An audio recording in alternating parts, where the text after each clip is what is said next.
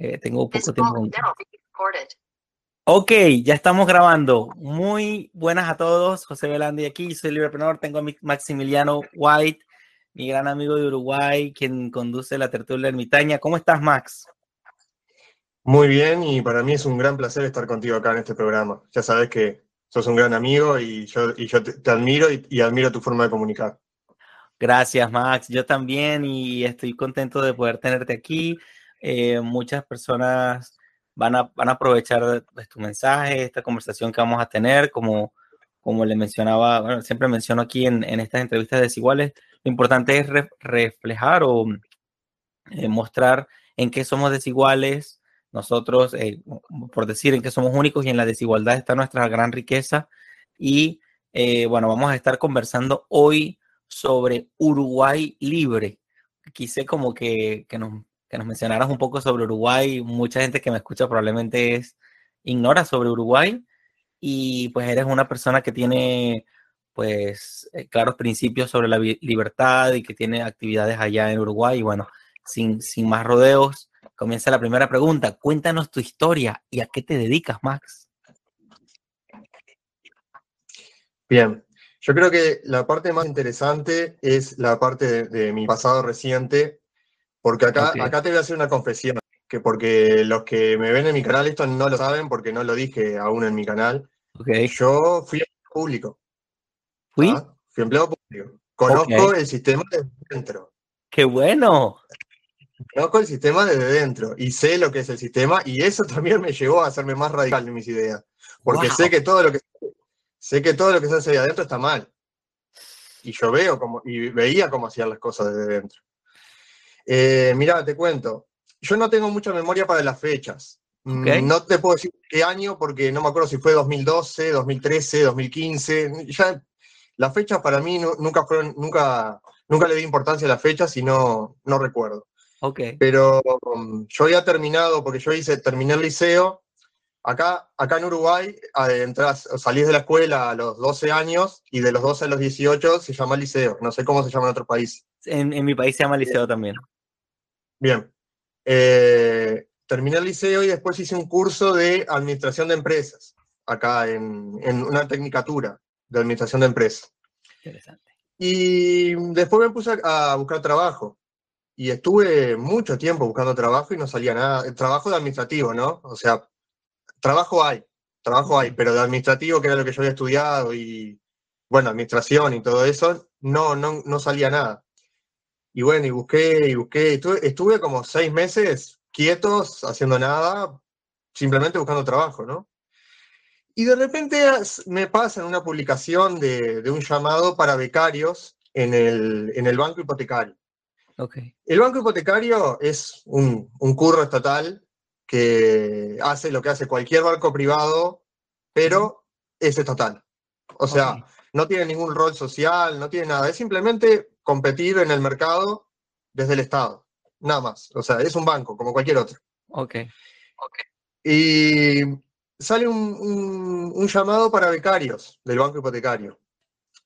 Y si bien yo en ese momento todavía no, no había entrado en las ideas liberales ni nada, yo ya tenía como, como esa sospecha de que, de que en el Estado estaba todo arreglado, de que era todo a dedo. Y dije, no voy a quedar en esto. Pero me anoto por las dudas. y, vos sabés que quedé. O sea, me, hubo un sorteo primero, quedé en el sorteo, y después de los que habían eh, quedado en el sorteo se fijaban en el currículum, y como yo tenía hecho el curso de administración de empresas, quedé entre los primeros. Qué bueno. Y me llamaron. Y bueno, estuve ahí un año y medio, era la beca, porque además la beca es, no se puede renovar, o sea, es el año y medio y, chao. Pero enseguida, después que terminé la beca, salió un, salió un llamado para la, Agencia Nacional de Vivienda, que es lo mismo, pero con un rol más social. O sea, es lo, lo, mismo que el banco hipotecario, solo que tiene un rol más social de ayudar a los pobres para que tengan casa y para que tengan vivienda. Em, trabajé en la Agencia Nacional de Vivienda como casi tres años y después salió un concurso del banco hipotecario de nuevo, pero ya como funcionario. Y a mí me servía porque eran, te pagaban más, trabajabas menos horas este, y, además estaba más cerca de mi casa. Qué bueno. Bueno, volví al banco hipotecario. Esa, esa última etapa en la que estuve en el banco hipotecario, la verdad, eh, no la pasé muy bien. Primero porque yo ya, ya estaba entrando en, esta, en, esta, en estas ideologías libertarias, eh, anarquistas. Entonces, claro, yo por un lado tenía todo eso en mi cabeza y por otro lado veía todo cómo hacía el sistema las cosas, ¿no? Y yo decía, pa, no puedo ser. O sea, todo, todo lo que yo creo que está mal lo hacemos acá. Entonces yo eh, la, estaba, la estaba pasando mal, pero bueno, claro, eh, yo dije, está, eh, junto algo de dinero, porque si no me muero de hambre, y me voy. O sea, de acá me voy. Pero claro, después llegó, llegó todo esto, lo, de la pandemia y, todo esto, y empezaron a cerrar los negocios y era toda la, economía un desastre. Y, y, claro, yo decía, si me voy de acá, ¿a dónde voy a ir? ¿No? Porque digo, eh, justo me agarró en el peor momento, ¿no? Bueno, entonces, está, yo ahí medio que ya iba todos los días a trabajar así, ¿no? Con la cabeza así y eh, ya sintiéndome mal porque yo veía la burocracia. Era, mirá, en el banco hipotecario hay un culto a la burocracia. La burocracia es Dios. O sea, si ellos tienen la posibilidad, si quieren llegar del punto A al punto B y hay un camino recto y hay otro camino que, va en zigzag y después va para atrás y vuelve y ellos van a elegir el segundo. Siempre. Siempre. Y, y tenés que tener en cuenta que todo es, a ver, cada trámite que se hace es, hay una persona detrás, hay personas detrás. Hmm. Entonces, la burocracia, ¿a quién perjudica? A quien, a quien necesita hacer el trámite. O sea, no, no a nosotros como funcionarios, porque a nosotros nos pagan igual, nos da lo mismo. Pero digo, siempre perjudica a la persona. Y yo como eh, estaba de cara al público, yo era el que atendía al, público, eh, yo veía ese, malestar en las personas. Y, yo me ponía al lado de ellos, yo decía, la verdad tenés razón, o sea, yo coincido contigo, pero es que no puedo hacer nada. O sea, yo no tengo poder para cambiar nada acá. Eh, yo lo hablaba con mis gerentes, lo hablaba con todo, e incluso mis gerentes me decían, ¿sabes qué? Tenés razón, pero yo tampoco puedo hacer nada, porque eran cosas que vienen más de arriba. Bueno, eh, yo ya estaba frustradísimo y se me dio por, por, investigar un poco el tema de las inversiones, de, de las acciones, de las criptomonedas. Se me dio por investigar ese mundo y invertí una plata que tenía ahí, la, invertí en, un poco en acciones, un poco en criptomonedas, no sé si en alguna otra cosa más, creo, creo que solo acciones y criptomonedas. Y, y justo, justo se dio que, que fue a finales del 2020 que empezó a subir, todo, todas las criptomonedas empezaron a subir de precio y, todo eso. Y, claro, al yo al ver multiplicado mi capital, dije, bueno, está, está la mía, me voy, ya está o sea, me voy. Eh, y hablé, hablé con, mi, con mis compañeros y les dije, eh, yo voy a estar acá un mes más para que ustedes puedan prepararse cómo se van a organizar, pero después de esto me voy porque yo no quiero estar más acá. O sea, yo me siento mal acá. Todo lo que hacemos, todo lo que hacemos me parece mal. Y claro, quedaron así, ¿viste? O sea, imagínate, una persona que renuncia a un empleo público. No existe. No existe eso. Quedaron así, como diciendo, estás loco. O sea, o tenés, o tenés otro trabajo, ¿qué vas a hacer? Digo, no, no tengo nada, pero me quiero ir. Yo de acá me quiero ir. Claro, quedaron así, ¿viste? Y después a mis amigos, mis familiares, todas las que les contaba también me decían, vos estás loco, ¿cómo vas a dejar un empleo público? Que tenés el trabajo asegurado para toda la vida. Eh, y claro, pero yo, a ver, sí, todo bien con que tengo trabajo asegurado para toda la vida, pero yo ahí estaba mal y si seguía así me iba a enfermar. me, iba a enfermar porque ya, me, acostaba angustiado, me levantaba angustiado, eh, porque yo sentía que estaba siendo parte de, del problema. parte del problema. claro, sí, estaba siendo parte del problema. Y, bueno, y renuncié nomás. O sea, llegado, llegó el momento y renuncié. Después, eh, por mi cuenta, intenté algunos emprendimientos, venta de ropa y, alguna, alguna cosa más. Estaba ayudando a mi mamá que tiene un, emprendimiento de... Ella hace tortas, hace, hace donas, hace, bueno, cosas dulces en general. Este, y le quedan excelentes y bueno, le estuve un tiempo ayudándola con el marketing. Marketing. Sí, o sea, publicar en Instagram, publicar en Facebook. O sea, Definitivamente. Y, bueno, estuve con esa cosa. No me funcionaron tan bien como, como yo hubiese querido. Este, capaz que me faltó un poco de experiencia. Pero bueno, en eso, en eso estoy buscando, buscando el rubro de, en el que quiero emprender. Y mientras tanto estoy este, sobreviviendo con, con, las inversiones que yo había hecho, que no es una cosa que, guau, estoy sobradísimo, pero por ahora me mantengo con, con, con las inversiones que hice. Qué bueno, Max, qué bueno. Eh, bueno, muy interesante. Y fíjate cómo el emprendimiento se convierte en, en, bueno, sí, en una salida y luego se convierte en ese camino hacia, hacia lo que uno sueña, hacia los deseos de uno. Eh, mientras te escuchaba, yo veía eh, muchas cosas reflejadas. Venezuela es un país que estuvo en muy buena situación un tiempo atrás y todo lo que dices me suena, me suena muchísimo. la gente quería un empleado, un, empleo público. Eh, de hecho, me pareció escuchar una vez en una clase, no recuerdo si era de organización o de gerencia o de comportamiento organizacional, que hablaban de que parece que la, o de producción, no me acuerdo de qué era la clase, que parece que una, una compañía, Johnson Johnson creo que era, hizo un, un estudio en los años 90 en Venezuela y que decidió no invertir ahí en ese momento porque todo el mundo quería era eh, prepararse para un cargo público, no para estudiar en la empresa y tal y no sé qué. Y así fue creciendo como que este sistema en el que la vida se veía en términos solamente de lo que yo recibo. Yo recuerdo que en nuestra primera conversación que tuvimos, en nuestra entrevista, hablábamos de que el emprendimiento se concentraba mucho más en lo que yo traía, en lo que yo ponía, en lo que yo aportaba, que en lo que yo recibía, desde luego. Somos carniceros como los carniceros de Adam Smith, que siempre buscamos nuestro beneficio personal, y, el que compra también quiere la carne, también busca su beneficio personal. No le interesa mucho si yo tengo hambre, si yo tengo sueños, si yo estoy enfermo, no le interesa mucho. Este, pero yo veía, veo, veo ese reflejo en lo que, en lo que mencionas y mm, veo también que, mm, bueno, es el pasado, eh, una cosa nos lleva a la otra y lo importante es que uno va aprendiendo una lección tras otra. Igual si puede haber un empleado público que sea apasionado de la libertad y que quiera ejercer un cambio dentro del sistema pues público y todo eso, pero sobre todo eh, la importancia es que haya una, como una conciencia de lo que estamos haciendo, de que hay una cosa que se llama libertad, de que hay unos obstáculos para libertad y que, bueno, muchos empleados y funcionarios no tienen necesariamente la culpa, pero hay un nivel de conciencia que se va como que desbloqueando.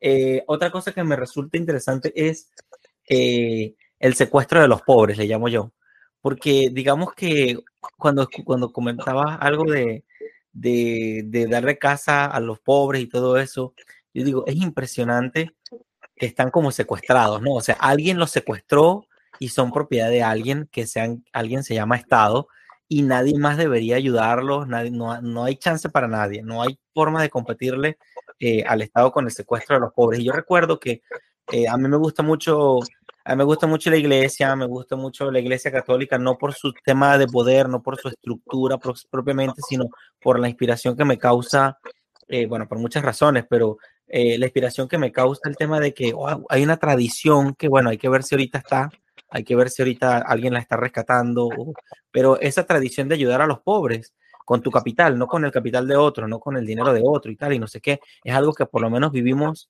en mi, en mi país, en, en, en mi pequeña tierrita, en mi ciudad, en mi pueblo, ayudábamos mucho a los pobres. Yo veía que, bueno, muchos amigos regalaban ropa, regalaban comida, eh, había gente que adoptaba a huérfanos y los levantaba de verdad, o sea, y eso se podía pues por la libertad, se podía porque esos pobres, por así llamarlos, o esas personas que tenían una mala situación, eh, no estaban secuestrados por un súper ídolo, ¿sabes? Que, quería aglutinarlos a todos y tal.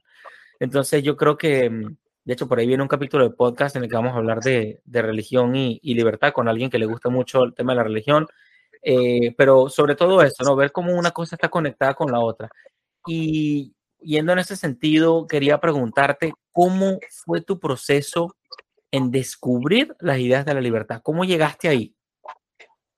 Perfecto. Mira, quiero decirte dos cositas. Primero, para, para mm, terminar con, con, lo que estaba diciendo, que me olvidé, al pasar me olvidé. Perfecto. Cuando, cuando yo me presenté tanto, tanto al concurso de la Agencia Nacional de Vivienda como al del Banco Hipotecario, eh, se inscribieron 40.000, 50.000 personas en, en, en, un país de 3 millones, ¿no? Wow. En un país de 3 millones se inscriben 40.000, 50.000 personas en un empleo público. Wow. Eso ya habla bastante de, ¿no? de la situación.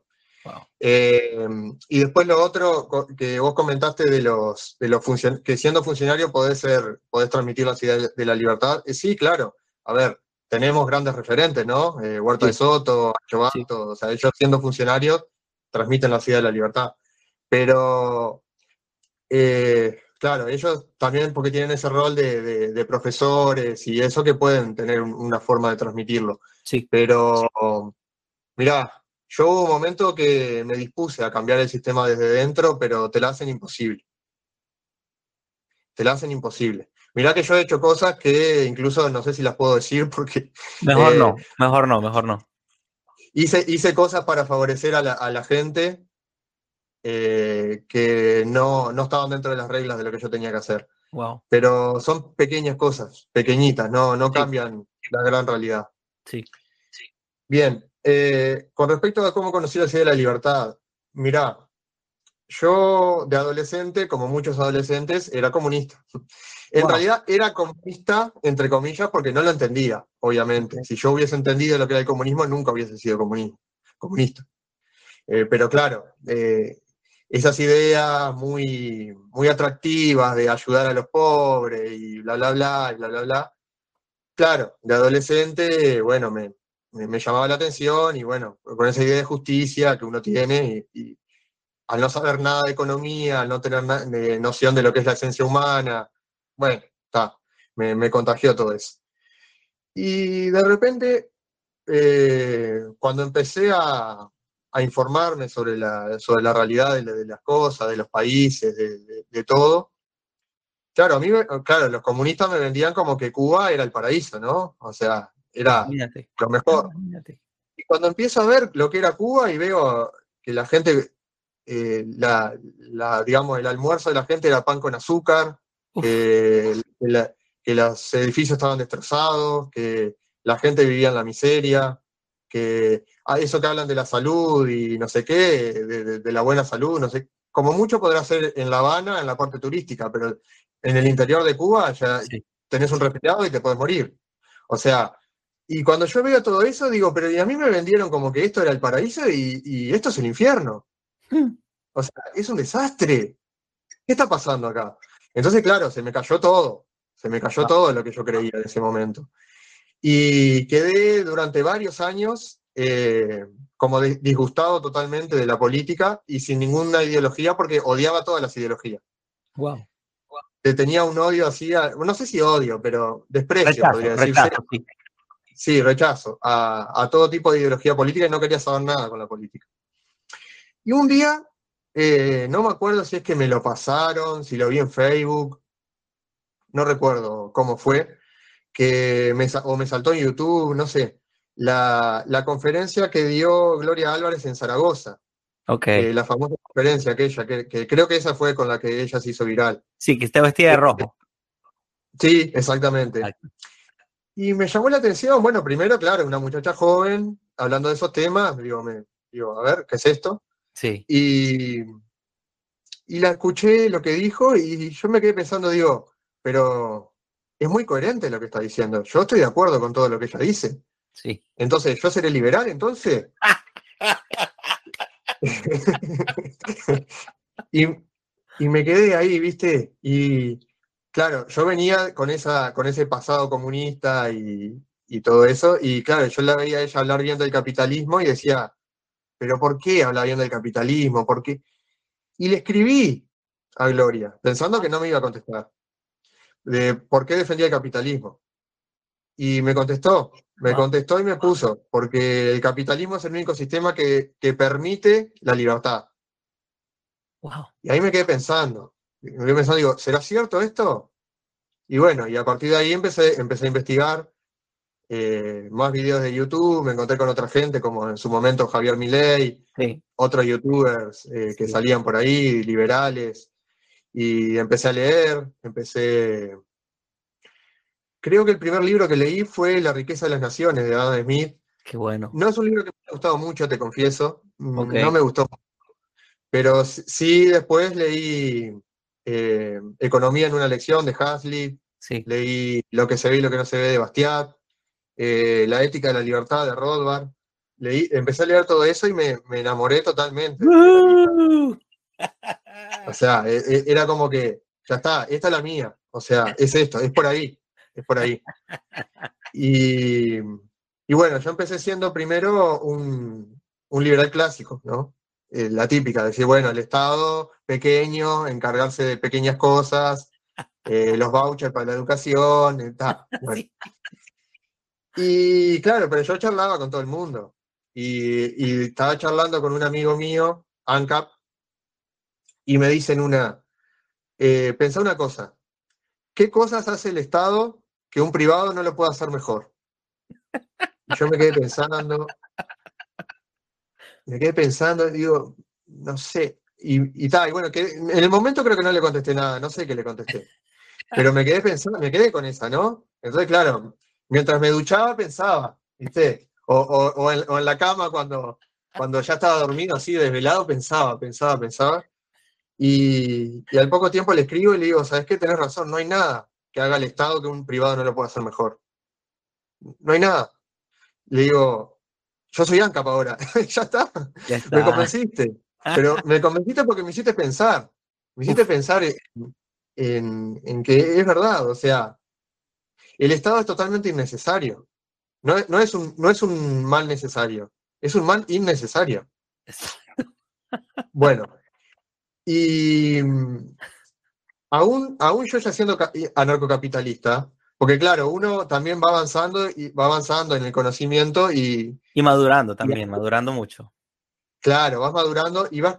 De repente llegas a una etapa que decís, bueno, está, acá ya estoy en lo máximo, pero no, siempre hay muchísimo para aprender. Sí. Siempre tenés mucho para aprender. Y yo, aún siendo narcocapitalista, todavía tenía una, mentalidad muy utilitarista, que después me fui transformando eh, también en algo más... Eh, de guiarme por la ética, ¿no? De la ética, la moral, no tanto por, por lo que me conviene económicamente. Antes al principio era muy de eso, ¿no? De, de, decir, bueno, pero si negociamos esto con la izquierda y si nos dan un poquito más de libertad y, y después me di cuenta que no, que la libertad no, no, no, se mendiga, la libertad se toma, la libertad te corresponde. Sí. No, no, no es un tema de que dame un poquito más de libertad, así soy un poquito más próspero. No, Dame más libertad para yo poder hacer lo que quiera. Si yo quiero vivir como un vagabundo y estar tirado en la calle, cosa mía. Sí. Cosa mía. No es para que seamos más prósperos. La prosperidad es consecuencia, no es causa, es consecuencia de la libertad. Sí. Y bueno, eh, ahora estoy, acá estoy, todavía tengo muchísimo para aprender. Eh, no sé si me va a dar la vida para leer todo lo que quiero leer.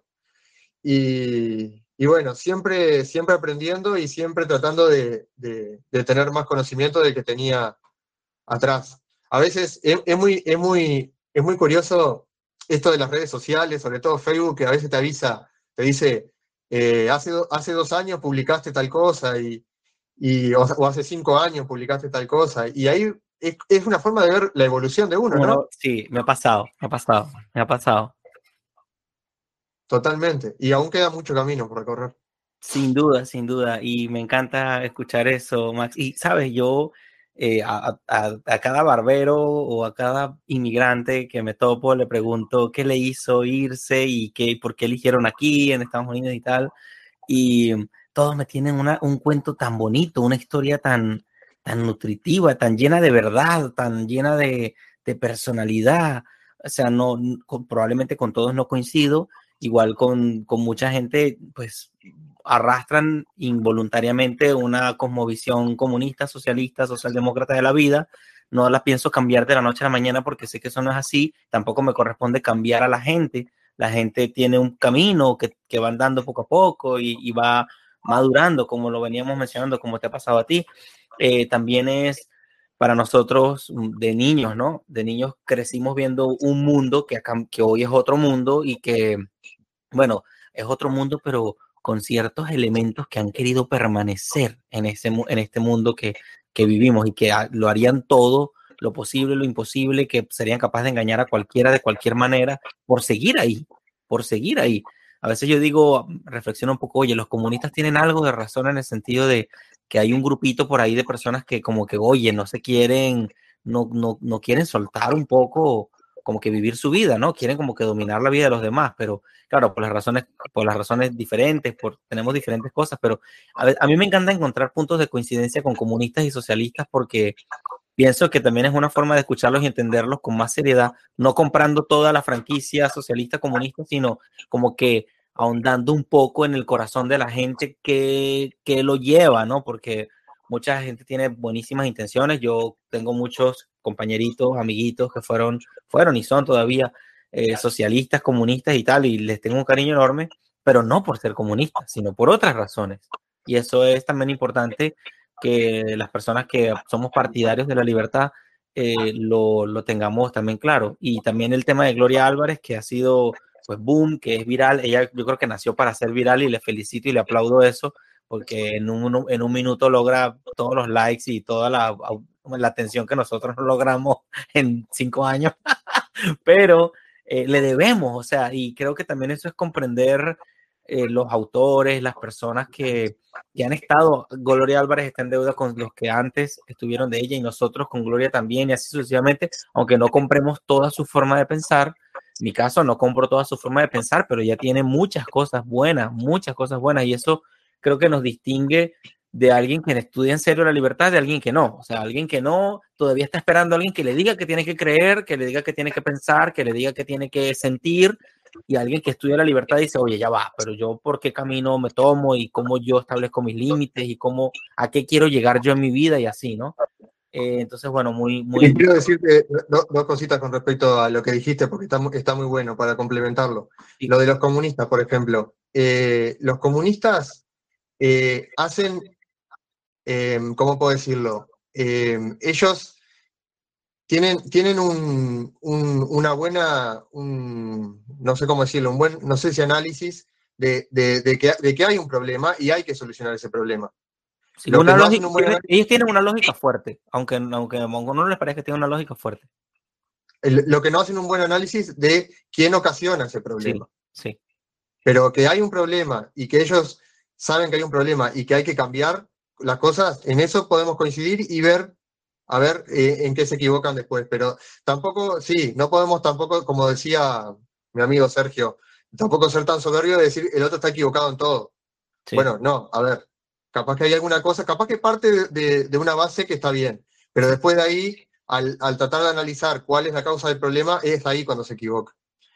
Y después con, respecto a lo, de, a lo de Gloria, sí, yo tampoco coincido en todo hoy en día y de hecho creo que a medida que uno se va, se va superando también a veces lo que, lo que, en, lo que en un principio parecía que era, eh, ¿cómo puedo decirlo? Que, lo que en un principio parecía que había descubierto América, eh, después parece como, como que se queda un poco chico. Eh, a mí me gustaría, me gustaría a veces que, que, por ejemplo, gente como Gloria que se animara un poquito más. Sí. que no se queden ahí solamente en lo, en lo superficial. Pero bueno, está. Eh, eh, no puedo negar que fue un escalón grande para mí y que eh, ver esa conferencia me ayudó mucho, más allá de que ahora no coincidía con ella.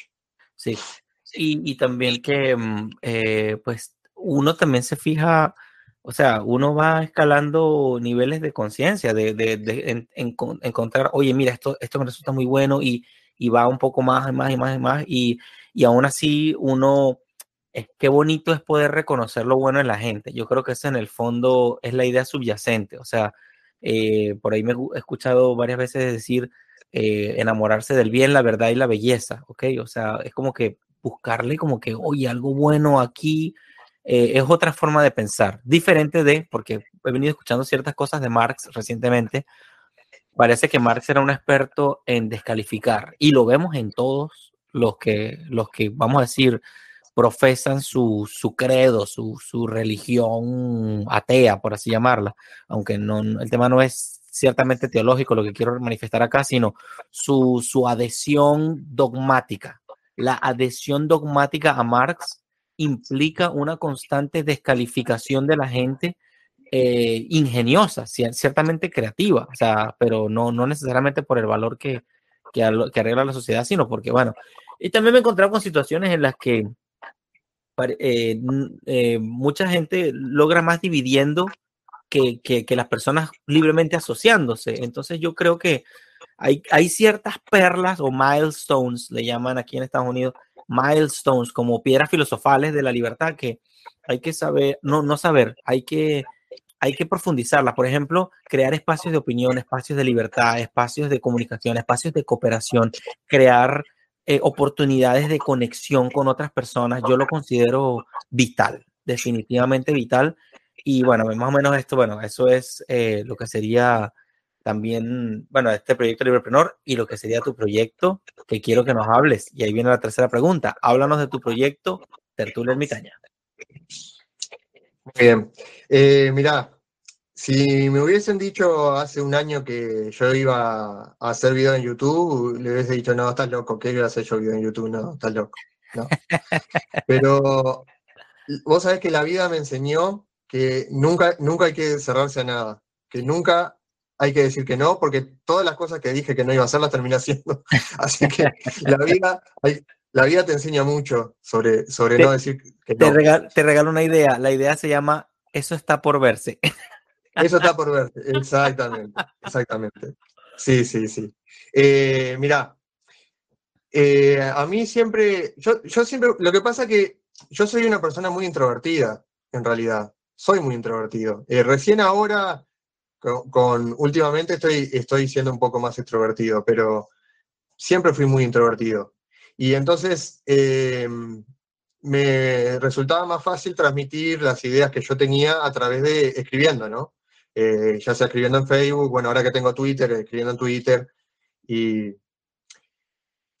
está muy bueno y me gusta y lo voy a seguir haciendo. Pero también sentía que es una buena forma de transmitir una idea pero donde la otra persona tenga una postura diferente, entrar en un debate escrito eh, no es lo mejor. Siempre se malinterpretan las cosas. Me he dado cuenta de eso. Eh, no es lo mismo que yo pueda tener un debate ahora en vivo contigo, que te puedo explicar bien una idea, a que, a que lo haga escrito y de repente por una palabra que escribí mal o, que, o lo que sea, quedó fuera de contexto y vos entendiste cualquier cosa porque yo escribí mal. Y, se abren las puertas del infierno. Exactamente, sí. Y después, y, se transforma en algo personal después, ¿no? O sea, ojo, yo, yo tengo que reconocer que me gusta mucho el debate y a veces, a veces hasta, hasta sabiendo que la otra persona es una persona con la que no vamos a llegar a nada, yo igual la sigo porque me encanta. Pero, está, no es, mm, tengo que reconocer que no es la mejor forma de transmitir las ideas de esa forma, o sea, así, ¿no? Entonces yo pensaba, tiene que haber otra forma de poder explicar mejor. Eh, pero no me animaba a hacer videos y, nada. Y un día, este, hablando con, Sergio, hay algo muy curioso que, que no sé si, creo que la gente no lo sabe. Yo con Sergio personalmente nunca nos vimos. Qué interesante. Eh, somos de ciudades diferentes. Acá le llamamos departamentos. Acá el Uruguay está dividido en 19 departamentos. Yo soy de Canelones, que está al lado de Montevideo, al lado de la capital, y él es más para el este, que es de Rocha. Eh, y siempre hablamos este, por, por Facebook, por WhatsApp, nunca, nunca nos vimos. Y en una, en una, aquel me escribe, no me acuerdo el, diálogo exacto, no me lo acuerdo, pero me escribe y me dice, eh, me tiene podrido la realidad, no sé qué, necesito, quiero, hablar de cosas y, no, no, tengo, no tengo espacio, eh, necesito hablar con gente que, tenga la mente abierta, no sé qué. Y bueno, y, ese día nos quedamos charlando hasta no sé qué hora. No, me acuerdo si fue ese mismo día o al otro día, me dice, che, porque nosotros hablamos así, ¿no? Los, uruguayos y los argentinos decimos che. Okay. Dice, dice, che, eh, ¿y si hacemos videos? Me dice. Yo le digo, ¿qué? ¿Video? ¿Qué vamos a hacer video nosotros? ¿De qué? ¿Estás loco? Y me dice, yo qué sé, podemos hablar de algún tema. Y le digo, pero ¿de qué vamos a hablar nosotros? Está, quedó ahí, le digo, no, estás loco. Pero está, como siempre, mi mente se queda pensando, no me lo puedo sacar de la cabeza. Qué bueno. Y me quedé pensando y digo, no estaría tan mal. No estaría tan mal. Qué bueno, Max, qué bueno. Y, le digo, al otro día le escribo, o, dos días después, no sé, y le escribo y le digo, che, ¿y si hacemos debates y entrevistas? Y me dice, dale, dale, dale, buenísimo, no sé qué. Y le digo, podemos empezar de repente haciendo un debate entre nosotros, en diferentes posturas del anarquismo, y, después con ese video se lo mostramos a otra gente para, ver si, si, quiere, si quiere participar. Y bueno, hicimos, hicimos debate entre nosotros. Muy interesante porque Sergio, yo llegué al, anarquismo a través de las ideas de la, libertad, ¿no? A través del liberalismo, me fui radicalizando hasta llegar al, anarquismo. Sergio no, Sergio llegó al anarquismo por, por ideas colectivistas en realidad solo que nunca le gustó esa idea de, ir contra la propiedad privada y contra la, contra la herencia y todas esas cosas. Pero a él le gustaba porque hablaban ah, como hablaban en contra del Estado, a él le gustaba. Qué interesante, qué interesantísimo, wow. Sí. Y entonces, a través de, de autores anarco-colectivistas, como puede ser Bakunin, por ejemplo, él llegó al anarquismo. Y digamos, en el anarquismo, él es un anarco individualista porque no, no comparte eso de expropiar ni, nada de eso, pero no llegó al anarquismo por ideas liberales como yo. Interesante. Entonces, algunas pequeñitas diferencias tenemos. Y, lo cual es bueno. Y, lo cual es bueno y es garantía de que cada quien piensa. Me gusta decirlo. Exactamente. desiguales. Exactamente. Somos desiguales. Exactamente. Eh, y bueno, hicimos un debate que estuvo, estuvo interesante. Bueno, capaz que si lo veo ahora me da un poquito de vergüenza, porque era el primero que hacíamos y además este, todavía yo no, no sabía editar videos y era como que lo que quedaba ahí quedaba, o sea, eh, y bueno, capaz que si lo veo ahora me da un poquito de cosa, pero para ser el primero... eso, se vuelve un tesoro porque eso, eso es un tesoro, créeme que es un tesoro. Continúa. Sí, sí. no, no, no, no, excelente, digo, tal cual. Este, va, a ser, va a ser como dentro de varios años. ¿Te acordás aquel video que hicimos, el primero? Em, y bueno, eh, básicamente la diferencia que tenemos con, Sergio es que él, eh, él, él, no está a favor, o no está a favor, no, no ve con buenos ojos el asalariamiento. O sea, él cree que bueno, ¿sabes, quién es el autor más parecido a la idea de Sergio? Aunque creo que él no lo leyó. Conkin, que habla de. Conkin habla de que el asalariamiento es un. Eh, ¿Cómo se llama cuando, cuando viene de algo? Eh, no me sale la palabra. Un vestigio, un vestigio ¿ves? No, no, no sé, como, algo bien, una consecuencia. Sí, ahí va, como una consecuencia del el feudalismo que para él el asalariamiento no, no, bien, no es producto del libre mercado, sino que es una consecuencia de, de, cómo arrastramos eso del feudalismo. Yo no comparto esa idea. Un, síntoma, una, sí, un, algo, que se arrastra, exactamente, exacto, muy bien. Yo no comparto esa idea de, porque yo creo que cada uno es libre de elegir. Si vos querés ser asalariado, sos libre de elegir. Pero bueno, esa es la diferencia que tenemos básicamente con Sergio. Pero él tampoco quiere imponer a la fuerza, decir, bueno, viene el Estado y, que, prohíbe eh, el salario. No, no. Él simplemente cree que el libre mercado solo va a eliminar el salario.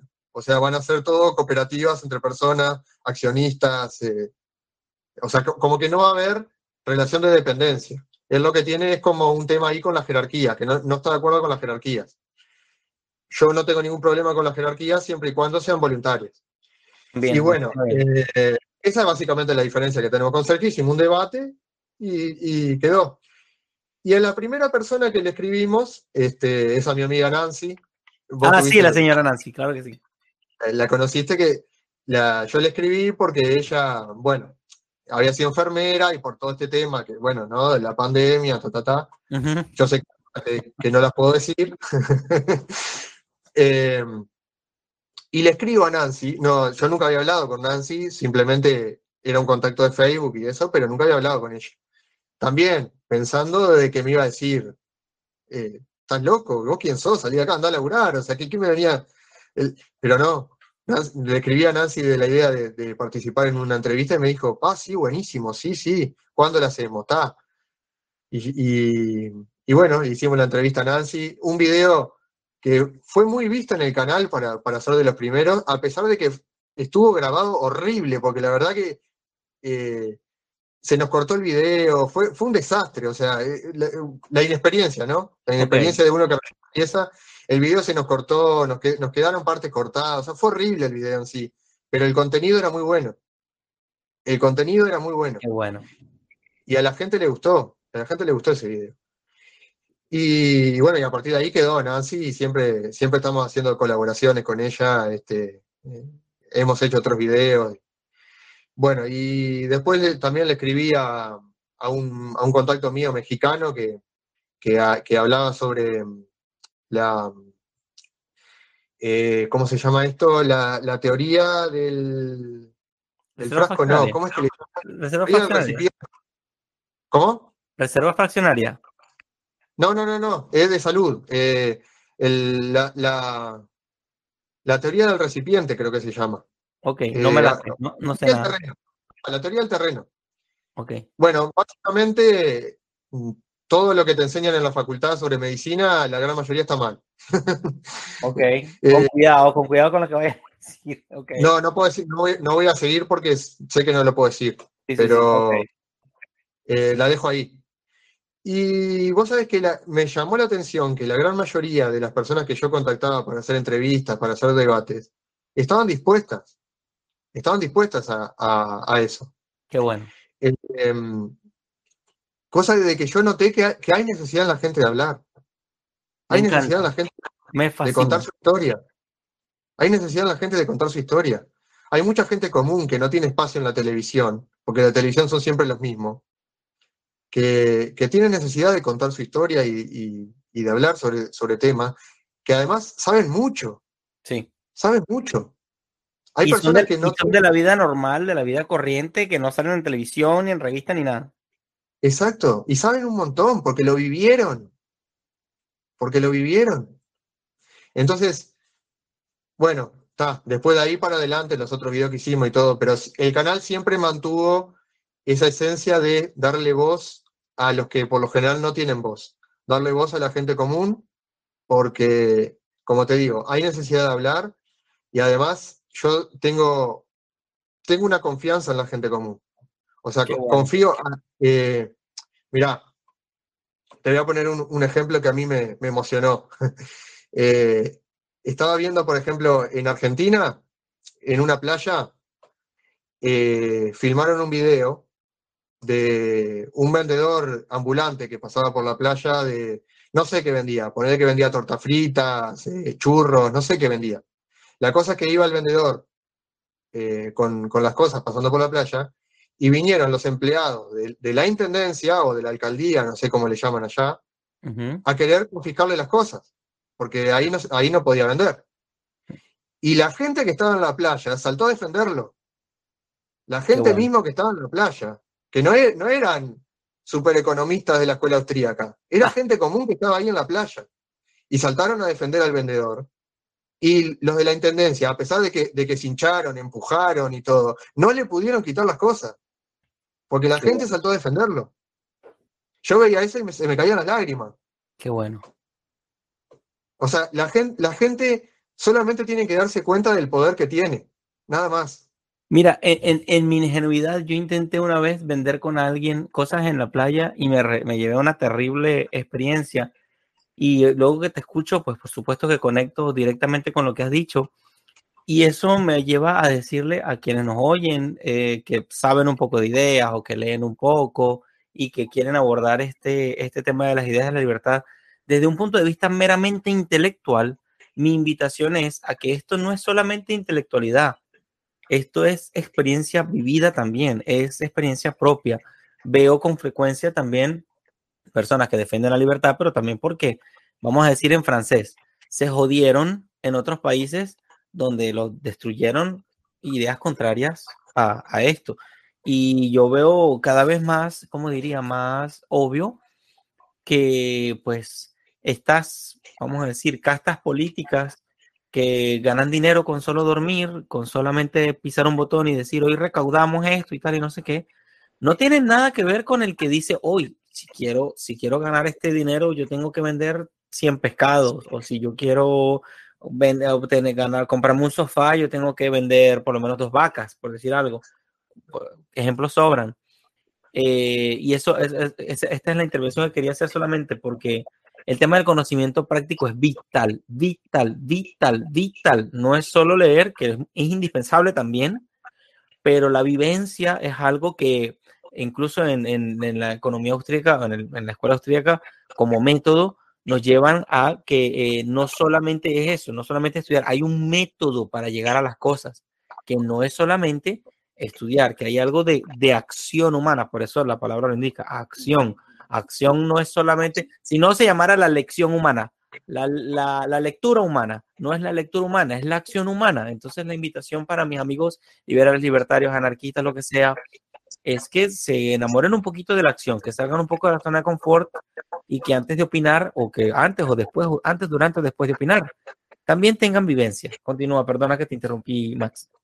No, no pasa nada. Este, sí, coincido, mirá. Eh, para mí, por ejemplo, eh, Huerta de Soto es uno de los grandes referentes que tengo y sí. sin duda que es, es, de los grandes, grandes. Sí. Ahora, si hay una cosa en la que yo no coincido con él, es que a, apunta mucho a, a intelectuales.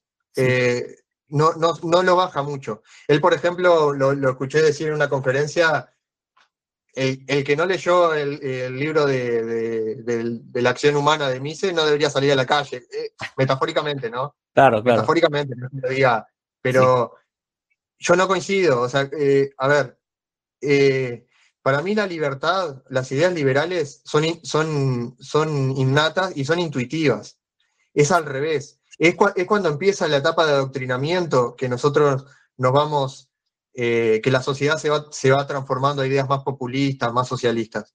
Pero las ideas liberales son, son innatas, están, están en nosotros. Sí. La tiene el taxista, la tiene el chofer del ómnibus, la, la, la tiene el, el, vendedor ambulante, las tienen.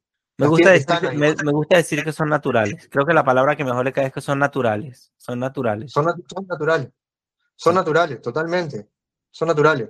Y, pasa, pasa, y bueno. pasa, pasa, mucho que cuando hacen estas eh, cadenas de radio y televisión y estos programas así públicos, las personas entran en disonancia en el sentido de decir, vea, pero esto no lo entiendo, pero igual lo voy a hacer, ok, está bien, que me dejen tranquilo, yo voy a hacer, pero es que entre no entendí, no entendí, no entendí, no entendí, pero no, no solo es no entender, ¿no? Porque está bien, uno en una escuela de repente no entiende algo y lo entiende después, pero el tema es que las acciones que tomamos luego de no entender algo, pues son un poco más riesgosas que cuando las entendemos, ¿ok? O sea, yo puedo, una cosa es, lo, lo dice Bastos, dice, no es lo mismo jugar póker, póker con, con chapitas, póker con, con tarjetitas, que póker con dinero propio. Entonces, la idea es que nosotros sepamos que, oye, cuando no entendemos algo, está bien, si uno pasa la primera o pasa la segunda, pero es bueno hacer una pausa en la vida. Continúa, Max.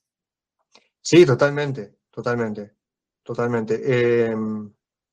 Bueno, y también con respecto a eso, eh, como te decía, la gente, la gente común tiene, tiene naturalmente esa, esa, esa, eh, esa, esa, o sea, porque tú mismo lo dijiste, como es natural, están nosotros, sí. esas ideas liberales. Lo que pasa es que, claro, después ven en la tele un economista, economista, sí. hablando de, de, diciendo cosas que, que no son, y ellos, y ellos como no están dedicados a eso, yo qué sé, por ejemplo, yo soy taxista, no sé nada de economía, simplemente sé manejar un taxi. Y digo, ah, bueno, pero míralo, él habla en la tele, debe saber más que yo, debe tener razón. Y resulta que no, pero sí. bueno, es todo manipulación, pero yo soy un creyente de, de que lo natural en nosotros es la libertad. Sí. Totalmente. Nosotros no nacemos con ideas socialistas. Y a las personas que no creen, los invitamos a que solamente hagan la prueba y no hace falta que nos crean. Definitivamente no hace falta que nos crean. O sea, es importante cuando escuchan estos videos que sepan que hay como que nosotros muchas veces estamos en una laguna o en un lago chiquito y cuando volteamos la cabeza para allá vemos que hay un mar impresionante, que no todo es la laguna, que hay un mar impresionante, inmenso, con otras, con otras características que vale la pena al menos saber. Ya si quieres quedarte en la laguna, perfecto, pero eh, por, por, ahí, por ahí va el tema de lo que nosotros queremos hacer con esto de la libertad. Ok, Max, y, y sobre la tertulia ermitaña, ¿por qué le pusiste ese nombre y, y, y más o menos finalmente a qué quieres llegar con tertulia ermitaña? Eh, bien, el nombre, a ver, eh, a ver, estuvimos pensando mucho el nombre y no nos poníamos de acuerdo y uno tiraba un nombre y otro tiraba otro. Y finalmente surgió el, creo que creo que primero yo le dije algo de tertulia no sé qué, no sé si tertulia anarquista, no sé, no sé cómo era que había propuesto yo, y él había dicho algo, algo de ermitaño, no sé qué, y como que lo juntamos y hicimos Primero iba a ser en plural, iba a ser tertulias ermitañas y después terminó siendo tertulia ermitaña. ¿Por qué tertulia ermitaña? Porque es una tertulia, pero sin salir de tu casa, porque es online. Interesante. Entonces quedó, quedó el nombre tertulia ermitaña. A ver, la idea del canal es eh, transmitir las ideas de la libertad y las ideas del anarquismo lo mejor que nosotros podamos, dentro de nuestras limitaciones. Sabemos que tenemos limitaciones, que no estudiamos comunicación, que nos falta muchísimo, pero dentro de lo que podamos transmitir ideas de la libertad, hablando de todos los temas que sean necesarios, porque mira que hay temas para hablar, ¿eh? Hay temas para hablar. Eh, vamos a tocar todos los temas, no vamos a eludir ninguno, incluso si perdemos seguidores por tocar algún tema, se perderán, pero vamos a tocar todos los temas que sean necesarios tocar.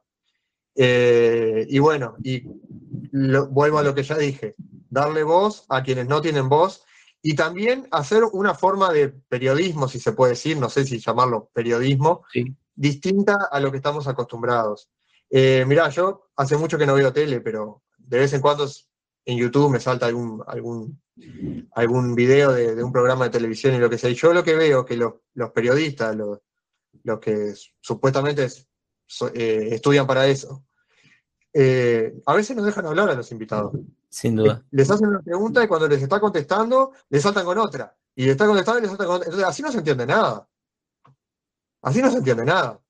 Entonces, vamos a hacer, tenemos una forma de transmitir las ideas de manera diferente. Eh, y vamos a tratar de, conservar ese, esa esencia nuestra, ¿no? Pero la idea es esa, no, no es más que esa, transmitir las ideas de la libertad y del anarquismo lo mejor que podamos y bueno, siempre tratando de tener más conocimientos y, tratar de, de, ir mejorando video a video la comunicación. Me encanta y, lo he visto, he visto que cada vez editas con, con más destreza los videos. Yo todavía no sé editar, yo solamente sé poner unas laminitas al principio, otras al final y ya está. Yo digo, a otro momento te pediré ayuda para que para yo saber, pues eso que hiciste de Homero me morí de la risa con, con el anterior, eso me encantó, una maravilla y no lo hiciste una vez sino dos veces, o sea que la pasé genial.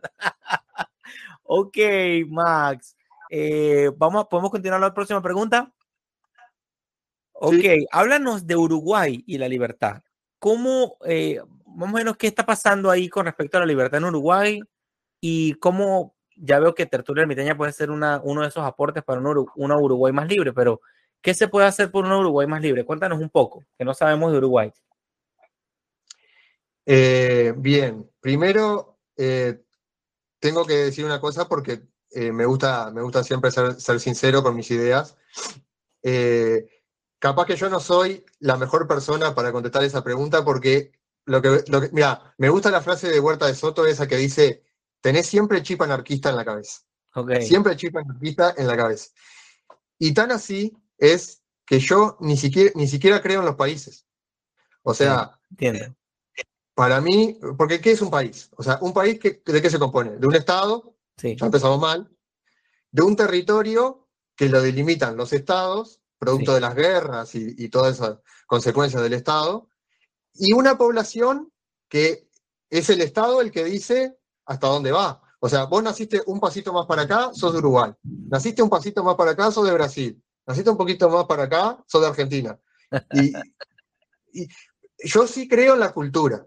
Creo en la cultura. O sea, yo de repente estoy acostumbrado a la cultura que hay acá y capaz que me voy a vivir a otro país y no me acostumbro porque es una cultura, una cultura totalmente diferente, unas costumbres totalmente diferentes y digo, pa, me quiero volver a mi lugar. yo sí creo en la cultura, creo en la familia, creo en, bueno, en, la sociedad sí, pero no, no creo en que sea el Estado el que, el que delimite, el que te marque los límites, ¿no? Entonces, eh, a mí ya la idea, la idea de países, más allá de una referencia que podés tener, claro, obviamente, te preguntan dónde naciste, bueno, nací en Uruguay, ta, ta, ta, pero más que eso, no me, a mí no me, no me, no me gusta guiarme por eso, porque no creo en eso. No creo en los países, no creo en Uruguay, no creo en Estados Unidos, no creo. O sea, no, no tienen existencia real para mí. Comprendo. Eh, sin, embargo, hay un concepto que podemos, eh, no, nos entendemos. Igual, eso no prela que nos podamos entender. Y yo, bueno, estoy en la misma página, pero, pero claro, o sea, cuando nos referimos a Uruguay o, a la población que, donde, en la que estás ahorita, ¿qué, qué, qué, qué ocurre con la libertad ahí? Y cómo se pudiera aportar por un Uruguay más libre. Me, me, da curiosidad porque escucho cosas de Chile, escucho cosas de Argentina, escucho cosas de Paraguay, es otro que no sé absolutamente nada, no conozco a nadie en Paraguay. Me encantaría escuchar a alguien, no sé, liberal de Uruguay, eh, pero de, eh, digo, de Paraguay, pero de Uruguay sé muy poco, por, por, no decir nada. Sé que tienen buena carne, sé que toman vino a veces y aplauden en el atardecer y que ven las ballenas. Y Jorge Drexler, que es espectacular. Pero, no sé mucho más nada. Ahora sé que estás tú, la tertulia ermitaña y Sergio. Para, para los que les gusta el fútbol, Suárez y Cavani, ¿no? Ok, ok. Eh, a ver, Uruguay es un país con gente muy quieta, que se moviliza muy poco, que eso es, tiene su, su lado bueno y su lado malo, ¿no? O sea, no, no somos un país que de repente salgas a la calle y estén destrozando todo, porque no, no es común acá, no, eso no pasa. Pero también somos un país que el gobierno puede hacer cualquier cosa y nadie sale a quejarse. Entiendo. Porque somos, somos, muy de, somos muy de quejarnos, pero no hacer nada. Nos quejamos.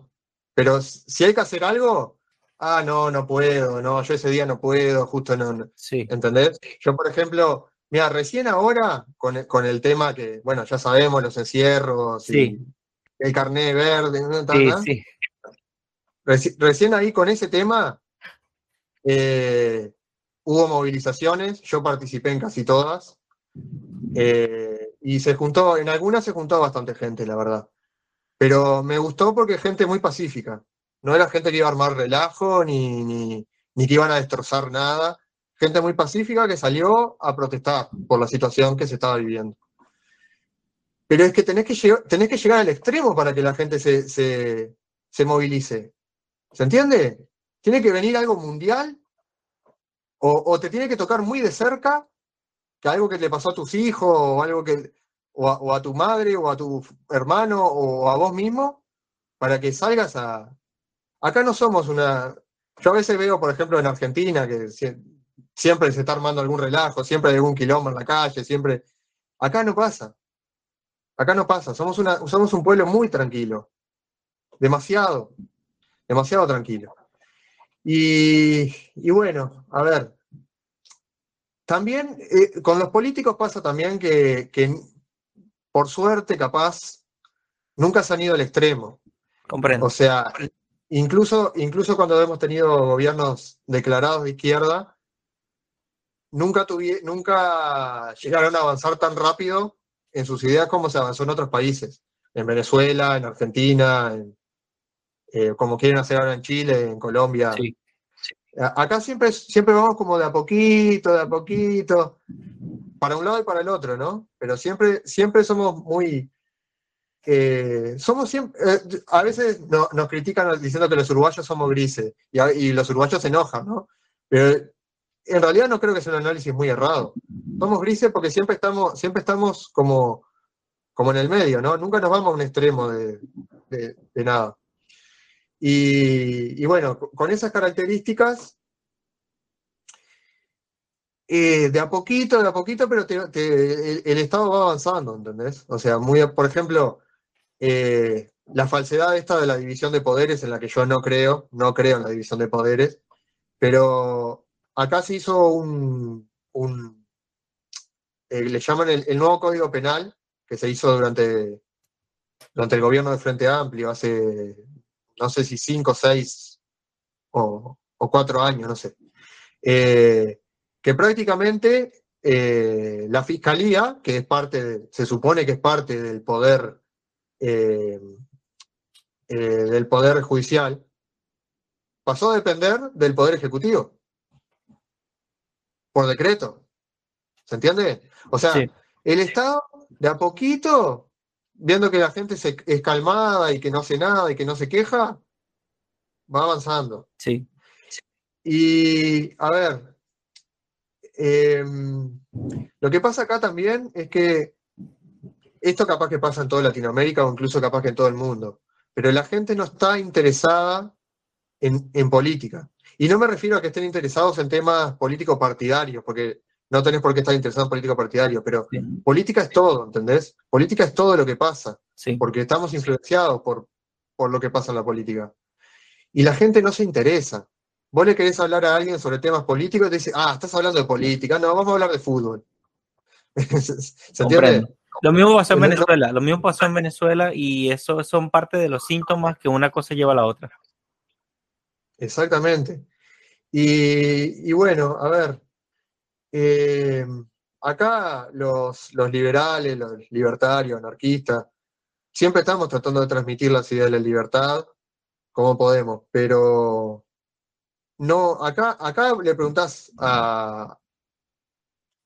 Haces una encuesta de 100 personas y les preguntás qué es el liberalismo y estoy seguro que 90 no saben. No saben. Porque no les interesa y porque somos tan poquitos, lamentablemente, bueno, los que tenemos ideas liberales. Fíjate que, eso, eh, en otras palabras, también puede representar una buena oportunidad, porque me parece que en eso tú puedes estar siendo ahorita quizás sin darte cuenta, un pionero, o sea, una persona así de, las primeras en hacer algo y que, eh, bueno, me ha pasado en pequeña escala que algunas personas se pueden influir, o sea, uno, la acción de uno no es tan indiferente y que todo es cuestión de tiempo eh, para que algunas personas también empiecen a, a, ver la relevancia del asunto. Yo creo que también por eso el emprendimiento es clave porque como un músculo, como uno practicar algo y tal, bueno, puedes comenzar con una cosa de comida, pero después comienza con una cosa de, bueno, de, no sé, de herramientas y así. Eh, ese músculo empresarial se convierte luego en una herramienta muy potente para tú luego decir, bueno, voy a iniciar un club de lectura. A mí se me han ocurrido cosas que yo digo, bueno, un club de lectura, que puedan hablar, que con, el control del tiempo es clave en todo caso. Eh, pero uno puede hacer tantas cosas que al principio no funcionan, pero luego con esa pericia que uno va desarrollando puede dar resultados, así como a ti te ha pasado con el video de YouTube y a mí espero que yo pueda alguna vez meter a Homero Simpson en mi video. Este, igual va a pasar. Ah. el, el videito corto de Homero Simpson, yo lo tengo, te lo paso y, te enseño cómo, cómo Está bien, está bien, está bien. Pero, pero bueno, eh, está muy bueno eso y, y, creo que esta iniciativa de, de Tertulia Mitaña es lo que llamamos un espacio de comunicación, espacio de espacios de libertad, ¿no? Creo que eso es algo que, por supuesto, uno no puede competir de frente con un tipo que tiene la ley, los jueces, la policía, bla, bla, bla, bla, bla, bla, bla, pero pueden tener la policía, la violencia y todo eso, pero nunca la relación que tú puedes desarrollar con ciertas personas. Tú puedes, la relación que tú tienes de repente de amistad con Max o con, y así, con tus amigos de allá, es algo que toma tiempo, pero que como estos tipos están muy ocupados tratando de controlar el mundo, tú sí tienes tiempo para de verdad lograr algo con tus, con tus verdaderos amigos y, y ellos se vuelven pro, lo que hablamos en un momento, ¿no? Como apóstoles de la libertad, que es prácticamente lo que uno es. Exactamente. Perfecto. Y Max, entonces, una, mm, eh, eh, entrando ya en tema, ¿cómo le hablas así como que directamente? ¿Tienes algún método, una forma de hablar de, libertad a tus amigos o familiares o, a tu gente cercana?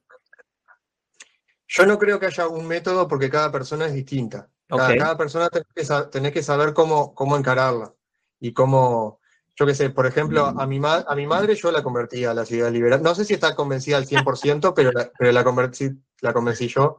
Este, ella ve todos mis videos y le gustan. Este, y, ella también, con una idea, idea de izquierda, venía idea de izquierda y se fue con cosas que yo le fui marcando y cosas, este, se fue desencantando de la política y de los políticos de izquierda y de, y de todos, ¿no? De todos en general. Este, pero claro, eh, con ella sé que, tengo debates a veces porque me, agarra, a veces nos gusta discutir y, y, sobre diferentes temas. Y bueno, con ella sé que puedo tener debates y cosas. De repente con otro amigo, de repente capaz que no le interesa para nada la política y no podés tener ningún tipo de debate porque vos le vas a hablar y se va a poner a mirar el celular, no te va a dar corte. ¿Entendés? O sea, y de repente a esa, persona le tenés que decir, che, pero mira, eh, ¿cuánto gastás vos por mes en, en compras? Ponele, ¿no? Te, te, tiro un número por decir, ¿no? 100 mil pesos, por decir algo. 100 mil pesos. Bueno, el IVA acá en Uruguay es del 22%. Wow. De esos 100 mil pesos, 22 mil fueron para el Estado. O sea, vos compraste 78 mil en realidad si tuvieras vos esos 22 mil, aunque no sea tan así, ¿no? Porque no es que sea algo tan matemático, pero para que, para que se entienda, si vos tuvieras esos 22 mil pesos más, ¿qué harías con esos 22 mil pesos? Ah, bueno, está, bien. Entonces, ¿está? ¿Cuál es el problema? Y después, de repente, a otro que es de izquierda y, te viene con lo de la ayuda a los pobres y todo eso, decir, bueno, pero, a ver, está, ayuda a los pobres, bien, bárbaro. Yo salgo a caminar por Montevideo y cada tres esquinas hay una persona tirada en la calle. Wow. Entonces, el Estado no está siendo eficiente, no está siendo eficaz en la ayuda a los pobres. Mucha, mucho, que, mucho que nos cobran impuestos para la ayuda de los pobres y todo, pero hay gente tirada en la calle. Entonces, ¿qué me venís a decir que el Estado... No. ¿Te, ¿Te preocupan los pobres? Perfecto, está buenísimo que te preocupen. Organicémonos a ver cómo los ayudamos nosotros. Porque podemos hacerlo. Podemos hacerlo vamos a hacer algo. A ver, vamos a hacer un invento para. O de repente te gustan los, los, perros y querés ayudar a los perros callejeros. Vamos a hacer cuchas. Hacemos cuchas para, que tengan los perros y las ponemos en la calle y les llevamos comida y lo hacemos nosotros. No necesitamos a, nadie que nos quite, que nos saque plata para después hacer lo que esa persona quiera. Porque no es que, si vos me decís que nosotros pudiéramos elegir en qué gasta la plata o decir, bueno, eh, yo quiero que mis impuestos los gasten en tal cosa. No, no podés elegir. No podés elegir. ¿Se entiende? Entonces, hagámoslo nosotros. ¿Por qué surgen las ONGs?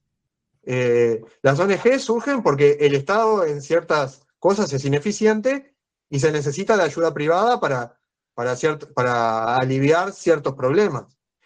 Yo creo que en un mundo libre estaría lleno de ONGs. No sé si se llamarían ONGs, tendrían otro nombre de repente pero estaría lleno de, empresas o emprendimientos que quisieran ayudar a otros, ayudar a, los pobres, ayudar a, los niños, ayudar a, los perros callejeros, ayudar a la gente que tiene una enfermedad, cáncer, lo que sea. Estaría lleno, lleno, podrías elegir a qué ONG colaborar.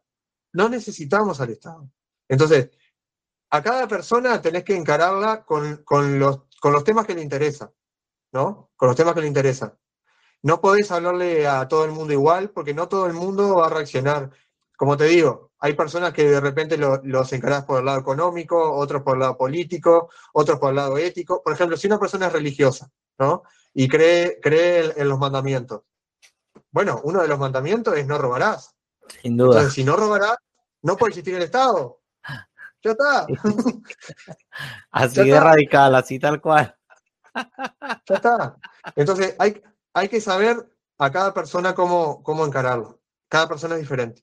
Somos desiguales. Muy bien, muy bien, muy bien. Y también hay algo que no, eh, no hay que paralizarse porque, porque el avance sea poco o porque lo que uno hace es poco. A mí me gusta mucho pensar, creo que yo estaba adolescente cuando leí o escuché que un verdadero hombre eh, conoce sus límites entonces, eso de conocer sus límites es una cuestión que vale la pena masticar, o sea, como que, ok, voy a hacer esto, voy a ayudar a los perritos, pero no voy a ayudar a los perritos del mundo, no voy a ayudar a los perritos de Uruguay, voy a ayudar a los perritos de mi cuadra. Y así es que funcionan las cosas, así es que pueden comenzar. Y, yo creo que también, de igual manera, voy a, voy a empezar, empezar es difícil, un poquito, más difícil es sostener en el tiempo las cosas, porque bueno, dependen varios factores ahí, pero cuando una persona está lloviendo, no sé si se escuchan los truenos allá, eh, pero, no, ok, menos mal. Eh, pero eh, quisiera que, bueno, eso, que dejar aquí en, en, este video que empezar es importante y mantenerlo, y todo es un camino, todo es poco a poco. Max, por supuesto, habla bastante claro de, del tema del Estado y es un tema que a veces evito un poco porque realmente no le quiero dar protagonismo nunca.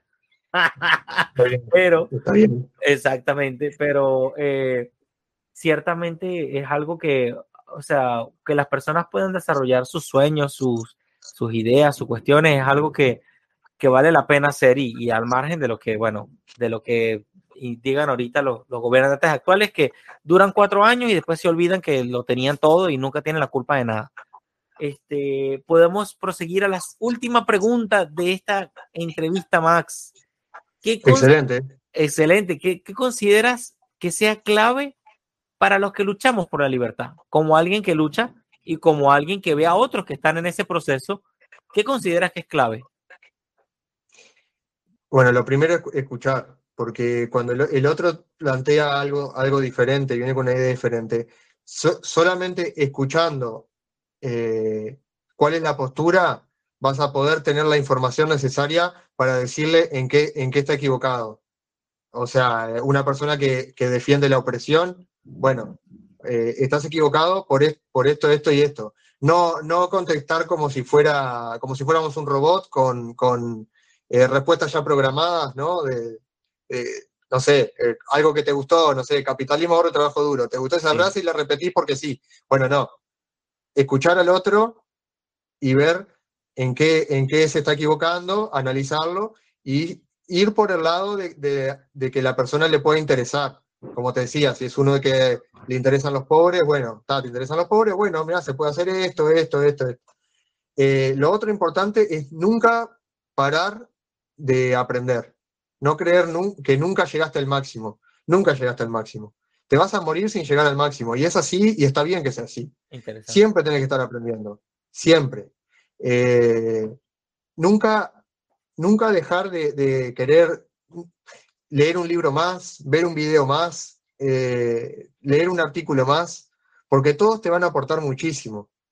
Aún, aún los que no estás de acuerdo, ¿eh? Exacto. Aún los que no estás de acuerdo. Porque yo no, no he tenido la oportunidad todavía, porque todavía tengo mucho que quiero leer, pero yo sé que, a, digamos, los peores enemigos de la libertad los quiero leer, a todos. Los quiero leer, porque va a ser, va a ser, un, va a ser un arma para mí. El conocimiento es un arma. Entonces, yo quiero saber cómo piensa el otro para poder eh, transmitir mejor mis ideas. Y con respecto a Nica Lara, con respecto a, los, que, a los autores que, que piensan como nosotros, ¿no? Obviamente. Eh, yo he descubierto todo un mundo, eh, como te digo, eh, de repente uno, uno empieza por, por, lo que, por los autores que siempre te nombran, ¿no? Mises, Hayek, pero después te enterás que, que, hay, que hay otros autores, tenés a Herbert Spencer, tenés a Spooner, tenés a Albert Jaynock, tenés muchísimos autores. Esto no es nada nuevo, no estamos planteando nada nuevo. Simplemente eh, estamos, eh, ¿cómo se dice? Eh, adaptándolo a nuestro mundo de hoy. Cuando Spencer escribió su libro, eh, no existía YouTube. ¿tá? El mundo era totalmente diferente. Entonces, ahora nosotros lo que tenemos que hacer es esas mismas ideas, transmitirlas, actualizarlas, adaptarlas al mundo moderno. Eh, eh, así que bueno, en definitiva, escuchar, nunca dejar de aprender y, y, animarse. Animarse a transmitir las ideas porque no vas a perder nada. No vas a perder nada. Le digo, le digo yo porque, como te decía al principio de la charla, yo era una persona muy introvertida y no me animaba. Cuando alguien me decía algo que yo no estaba de acuerdo, me callaba porque decía, bueno, está así, no, no, quería discutir. Y, pero animarse, animarse a transmitir, no, no digo pelear, porque no hay necesidad de pelear, pero sí por lo menos de hacerlo dudar. Una, un método medio socrático, ¿viste? Sí. Ah, sí, vos crees eso, bueno, ¿y por qué tal cosa? ¿Y cómo se hacemos tal cosa? Que la otra persona dude. de lo que está diciendo. ¿No? Muy bien. Sin, capaz que ni siquiera dando vos tu opinión, simplemente haciéndolo dudar, que es lo que hicieron conmigo muchas veces y fue lo que a mí me ayudó también. Qué bueno, qué bueno, qué bueno, Max. Y también quiero salvar acá para los que ya han llegado a este punto de la, de la entrevista y de la conversación, la importancia del comercio como escotado es algo que yo he venido repitiendo un poco, en, no sé si en mis capítulos ya hago una cosa y otra, ya no me acuerdo ni si lo digo en un capítulo o lo digo en una entrevista, pero el comercio como una garantía de movilidad social, como que en la medida que tú eh, contribuyes en el comercio propiamente, hay una especie de movilidad social, que es lo que te permite que el pobre no se muera pobre, que el que estaba en una buena condición también llega a una mejor condición, este, incluso que el rico caiga, porque el rico se puede caer si no hace las cosas bien, si no hace las cosas bien en el comercio. Entonces a todos mis amigos un poco, un poco de izquierda, un poco de, un poco de socialdemócratas, les diría que el comercio se va a encargar de hacer la justicia que quizá tanto quieren. Si una persona no entrega un buen trabajo, si una persona no es puntual, si una persona no contrata buenos empleados, si una persona no ejerce liderazgo, no hace una buena calidad en sus productos, tranquilo que va a caer. Eso va a caer más rápido de lo que usted va a dejar de ver este video. o sea, va a caer muy rápido una persona que no haga las cosas bien. Y por otro lado, si una persona hace una especie de pacto de favores con un gobernante que lo va a proteger, que lo va a cuidar mucho, este, va a ser muy difícil que esa persona caiga. Entonces, esas son ideas que no son nuevas, no son de ayer, no son tampoco de hace una semana, son ideas que son bastante, mm, vamos a decir, comentadas de muchos años para acá, pero la estamos redescubriendo para ver la vida en clave de libertad, que me gusta decirlo mucho. Max, palabras de cierre. ¿Qué dices para irnos? Yo no tengo más que palabras de agradecimiento contigo por haberme invitado. Es la primera entrevista que, o sea, es la primera vez que me entrevistan a mí. Para mí esto es una experiencia nueva. Lo hice lo mejor que pude. Eh, espero que salga algo de ahí, de que, se rescate algo. Para mí es todo nuevo. Eh, te, digo esto, no, lo digo porque, porque estemos acá ahora, lo digo en serio. la verdad, una, una, de las mejores, eh, una de las mejores personas que, he conocido en estos últimos, en estos últimos meses o lo que va del año, este, José, este, todo el agradecimiento contigo. Y, y bueno, a quienes estén a quienes estén viendo el video y les interese mi canal, Tertulia Ermitaña en YouTube. Ahí estamos siempre debatiendo y, haciendo entrevistas, siempre transmitiendo las ideas de la libertad de la mejor forma.